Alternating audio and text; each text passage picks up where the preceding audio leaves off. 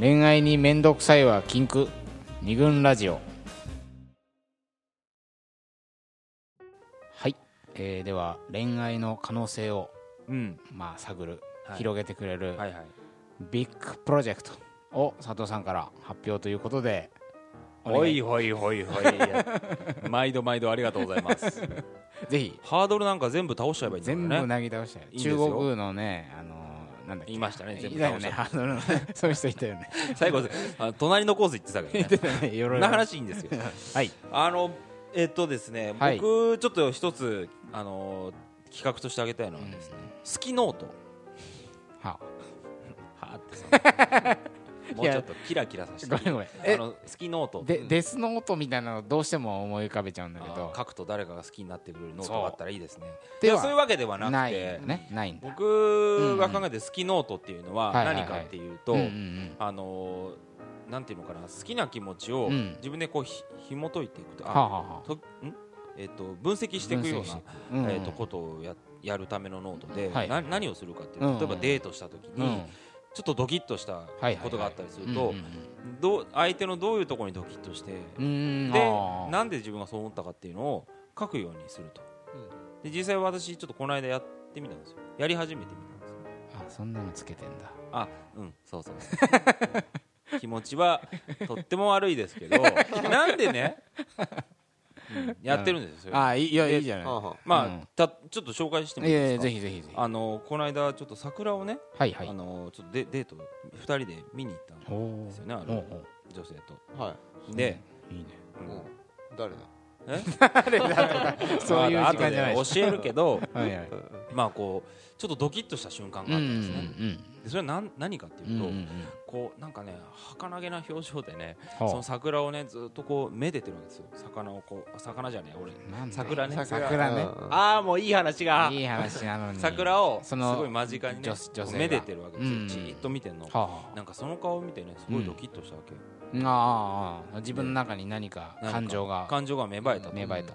で、えっと、僕はあの過去の放送とかねあの、代表とかにいつも言われてますけどお前はいははい。本当に人を好きになったことあるのか、ということを言われて。俺何もしかしたらいないのかもしれないっていうふうに思ってたんですよ。よくね言ってるよね。そうだからうん。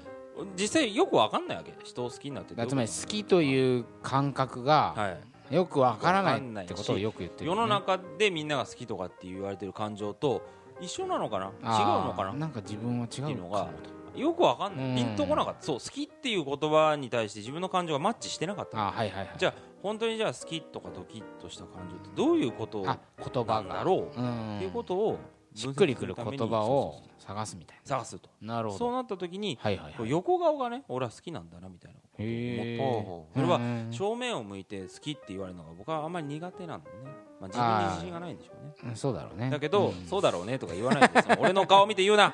であのあ。何がいいかっていうとこう同じものをさうん2人で並んでみて横並びであれがいいいねとかっていう時うのん。こうパッとふとしたねはいはいはいそういう女の人うん。彼女の表情を見るのが俺は好きなんだなと思ってなんかまだそこまでしかノートは書いてない回分しか書いて。それはそれまでそんなに気づかない気気づいてなかったことだったねやっぱり。はっきりと言語化だね。うん。だけどその横顔が好きなんだなって気づいて、うん。昔のこといろいろ思い出してみて、うん。ああでもそうだよなって正面向いて好きとかって思いっきり言われるよりも、ね。横向きながら好きって言われた方がうん。俺好きなんだなと思って、うん。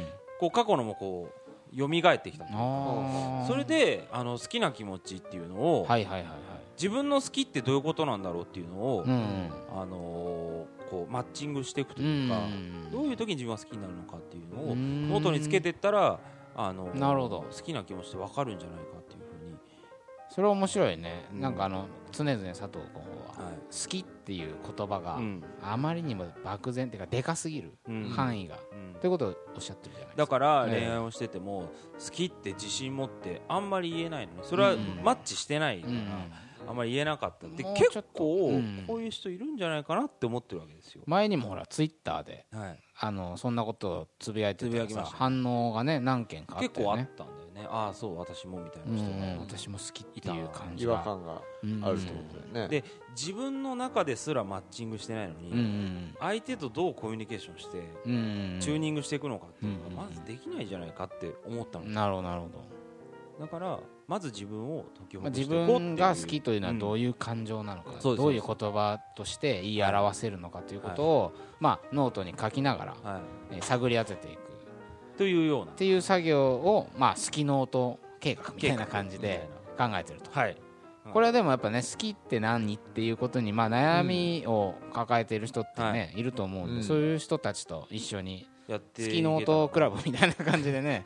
気持ち悪いけどやってみたいねえー本当にね。でも面白そうだよね。そう、ん。本当にやりたいなと思って。そうそういう案をちょっなるほど。と一つ紹介したいと思いました。はい。ありがとうございます、じゃあ森田総裁。そうだね。思い出銀行。頭取。思い出銀行。森田頭取。そうだね。まあ俺結構そのなんだろうな。あのーラジオかにはいはい。出始めた当時かうんら、とにかくエピソードエピソード、エピソードってそうだね。ずっとエピソード好きだよね。ド本当にエピソード好きなんだけどね。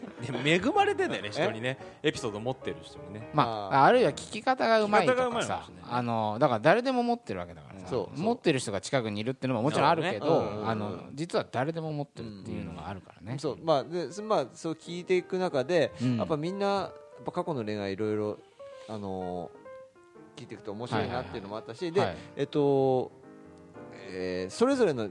あの会社の仲いい先輩とかに聞くと、あのーすっごい深いところまでうん。降りていくわけ、そのあー。過去の中の。それでなんかちょっと気分が悪くなってきたとか 体調が悪いとかってあのあ言ってたよね。そうそうん。言われたりするんだけど、でもまあうん。それで見つけ結構その見つめ直すきっかけになったり自分を。話していくとなんか調子悪くなってきたっていう。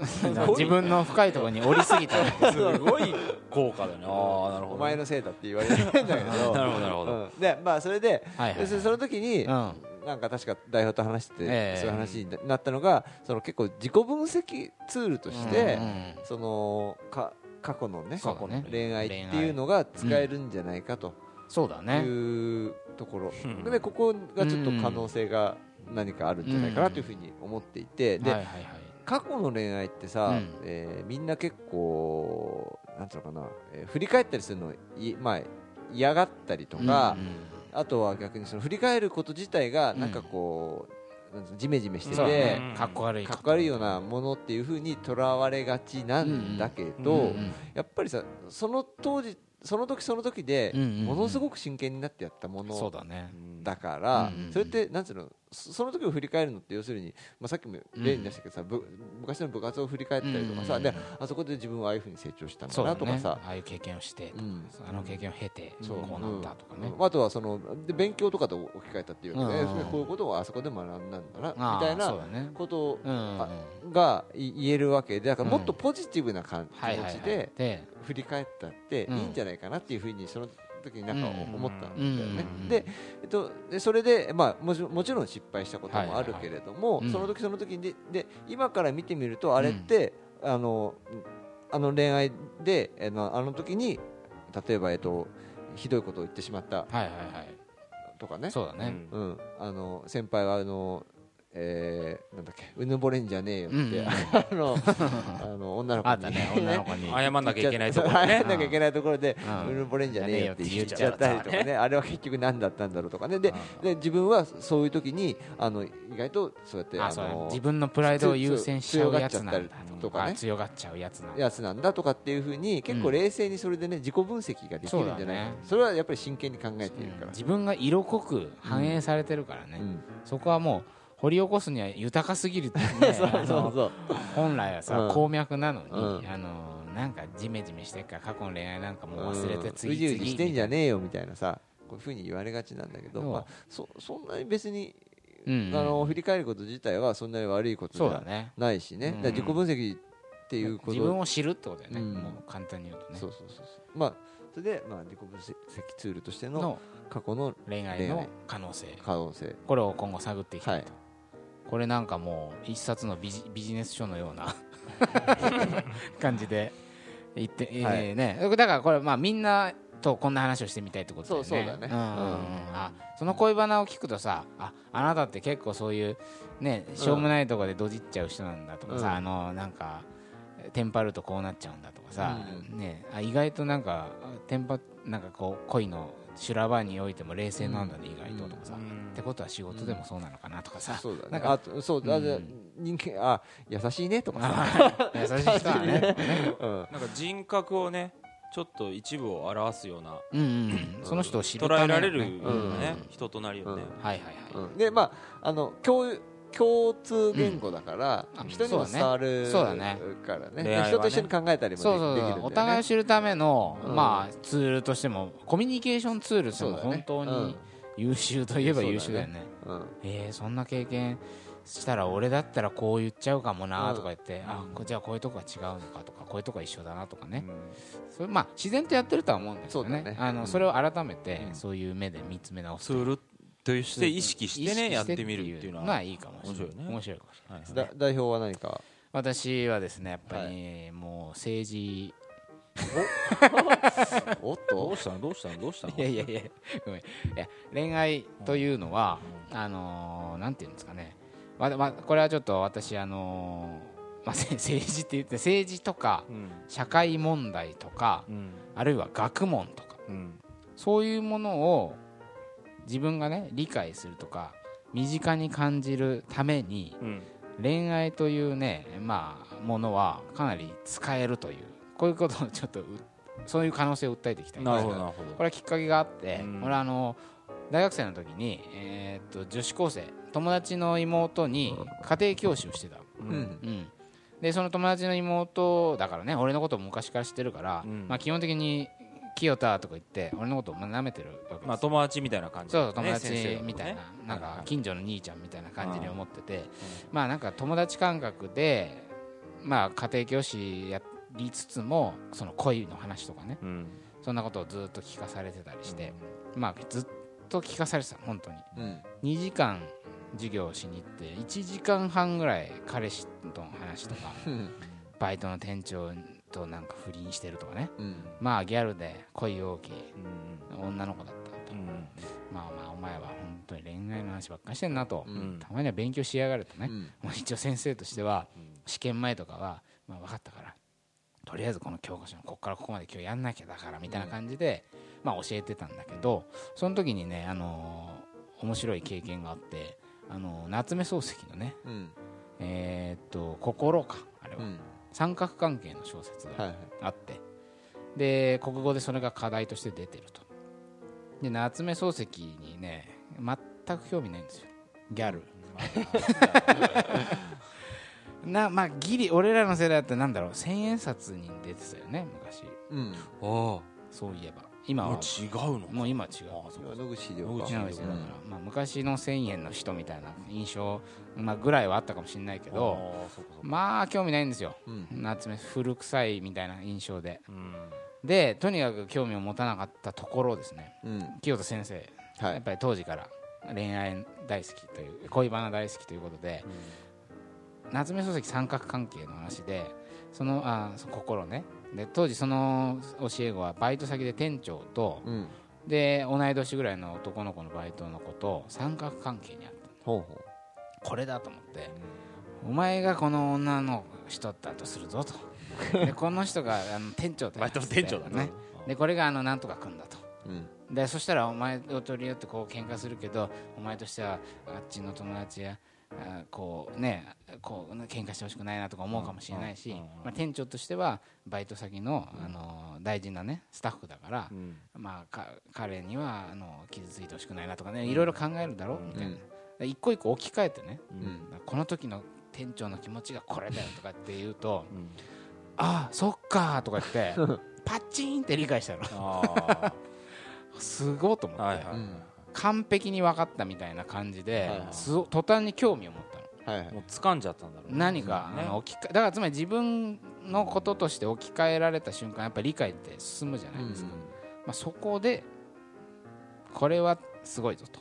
うん。つまり学問な夏目漱石という、まあ、日本文学を理解するために、うん。恋愛というツールがかなり役に立ったと言えるわけでしょ、これ政治とか、うん。社会問題いろんなね。ううん。んでも同じなんじゃないかなと思ってて、うんつまり俺も政治音痴で全然わかんないんだけど、あのーもしこの年でこ恋人がいて結婚してってなると、うん。じゃあ保育園の問題とかどうなんだとか、うん。あの手当の問題どうとかさ、はい。すもし子供が産むんだったらこう公園がいっぱいある環境がいいなとかさなんかいろいろ多少ほら関心が広がっていくでしょ。うん。でそうするとさあこう保育の問題に力を入れてる政治家ってこの人なんだとかさうん。もしかしたら分かってくるかもしれない。はいそうすると初めてじゃあこの人に1票入れようと。うん。なんか自分の1票が自分の問題としてうん。我がこととして初めてなんかリアルにうん1票投じられるかもしれない。うん。なんかそういう形で恋愛から考える政治とかね。うん。恋愛から考える環境問題とか、うんこういうのありえるんじゃない？かはいはい。自分の恋愛から考える日本文学があのギャルの 心だったとするならば、うんうんこれ同じようなことがいろいろ探れるんじゃないかと。なんかそんな風にはあはあ思ってまして。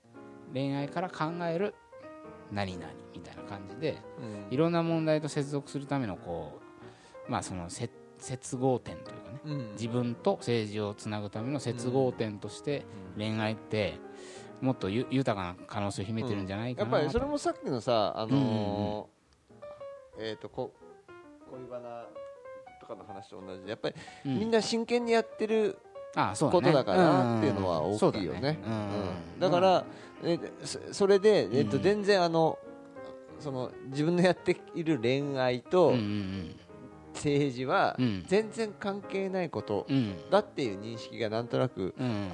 あのあああるけれども、うん。ちょっとあのし視点を変えてみたら、これ結構こと関係あるよねみたいなことが出てくるっていうそういうことかなり関ね、係してくるじゃないかと。うんただうん。ね、なかなかそういうエピソードだったり思い出だったりとか持ってない人が、うんうんそれいきなりやっても難しいから、うんうん。まあ、我々は当然そういう話をいっぱい、これからいっぱい聞いて、うん。取材してね。あこれはこことつながるんじゃないかっていううん。目次,、目次とか、こう紐付けみたいなのがさ、うん。そうできるようになったりする。政治わかんねえな、ね。でも、まあわかんないけど今後はやっぱねもしかしたら恋愛をフックに政治にとっても興味を持てるかもしこれれない。をまず俺ら自身がやればいいんだよね。そうそうそう。そうこれはまあまだちょっと企画段階なのではい。こういうのをやってみたいななんてうん私はあとほらえっと、政治だけじゃなくて宗教とかね。そうだね。結構さ、うんうん。宗教の話はう、んあのーうん。いやそれはデデリケートな話なんだけど、うんうんあのーたまたまほら代表がええ。仕事で仏教関係の仕仏教。事のお坊さんの取材をねとかしたし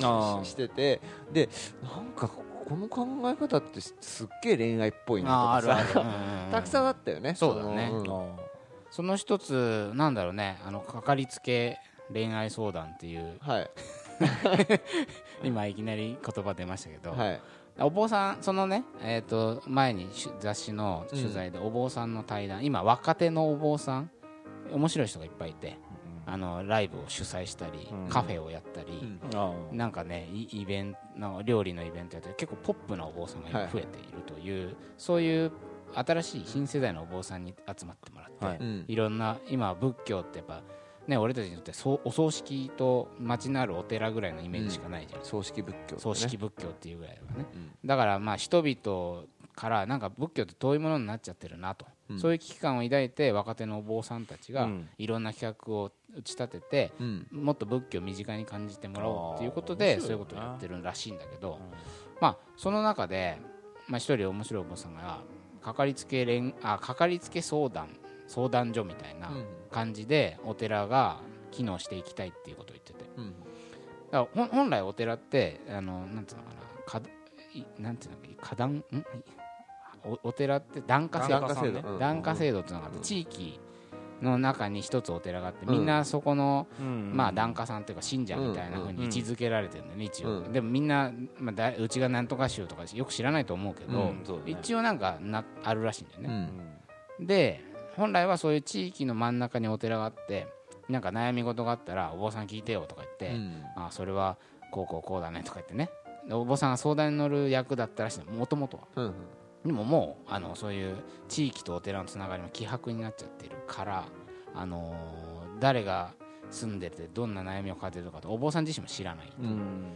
だけど、あのーまあ、例えばヨーロッパなんかだとかかりつけお医者さん制度ホームドクター制度っていうのがあるらしくて、えー、ととにかく一生涯私の清武はこのお医者さんに一生涯見てもらうっていうお医者と家がずーっと付き合ってる。だから自分の体調を生まれてから死ぬまでずっと見ててくれるうん。このお医者さんの一家がいるんまあ、あ一家というか、まあ、そこのお医者さんの誰かがずっと自分のことを知ってくれてる、だから過去に大きな病気をしたとかでだんだん治ってきたとか、うん。あお前はこういう時に風邪ひきがちだから気をつけるとかず自分のことを知ってる人がいるから常に相談をしてうん。っていうなんかそういう制度がヨーロッパにはあるんだって、だからヨーロッパってあの、えー安楽死法案が通通ってるね。ほつまりそこのずっと見てくれてくれるお医者さんが判断しできるの、はいはい。責任を持って、うもう私はずっとこの人を見てきた。もうこの人はこうこういう苦しんだら死にたいという人だから私が責任を持って安楽死させますっていう、はいはいはい。こういうことはその人に意識がなくてもねそうそうそれが可能、うん。日本ではちょっとそういうのないじゃない？うん。お医者さんってやっぱ困った時に行くけどずっとその人と付き合ってるわけじゃないじゃん、っうん。ていうような感じで ちょっと遠いんだけど、うん。お坊さんも一生涯その人の悩みをと付き合う生まれてから死ぬまで、ね、就職の悩み結婚の悩み恋愛の悩み、ね、子供がどうとかさいろんなお金の悩みとかとにかく悩んだお坊さんに相談しようみたいなことをやっぱ自分のことをずっと知ってくれてる人がいるってさうん。のが頼りなんか頼りがいがあるというか。ね、まあ、そういう形で人々と関わりたいなとそのお坊さんが言っていて、うん。そこからだよね、はい。だからかかりつけってのはいつでも困ったらいける。ずっとそこの人に聞いてもらっているで恋愛の相談も似てるとこあるんじゃない？例えば友達でもいない？なんかずっといつもこいつの恋愛を恋愛遍歴をうん。ずっとし聞いてると、あお前またそういう感じかとか、うん。あ今度はこんな違うんだとかいろいろ分かるじゃん。うん。そしたら適切なアドバイスができるかもしれないし、だそれは別に俺ら桃山商事じゃなくてもいいんだけど、うん。やっぱりこうなんか恋愛ってんとかく悩み大きいもうんのだから、うん。常に相談できる相手がいれば最高だしそれは別に我々にねうん。何か言ってくれてもな何か聞くぐらいはできるんじゃないかというような感じで、まあ、かかりつけの恋愛相談相手恋愛相談所みたいなところがあると、うん。あのなんかこうすごい生きる上でね、うん。なんかた頼もしいというかね。あのそんな恋愛にはそういう可能性もあるんじゃないかなと佐藤さんちょっと。うんうん。眠い？眠くないよ。どうした？どうした？いろいろ思い出しちゃった。あ思いました。辛いことを。いやいやいやそうだね。なんか佐藤さんがだんだん暗い感じになってきたんで一回休憩をはい。挟みます。おにぎりの具何好き？二軍ラジオ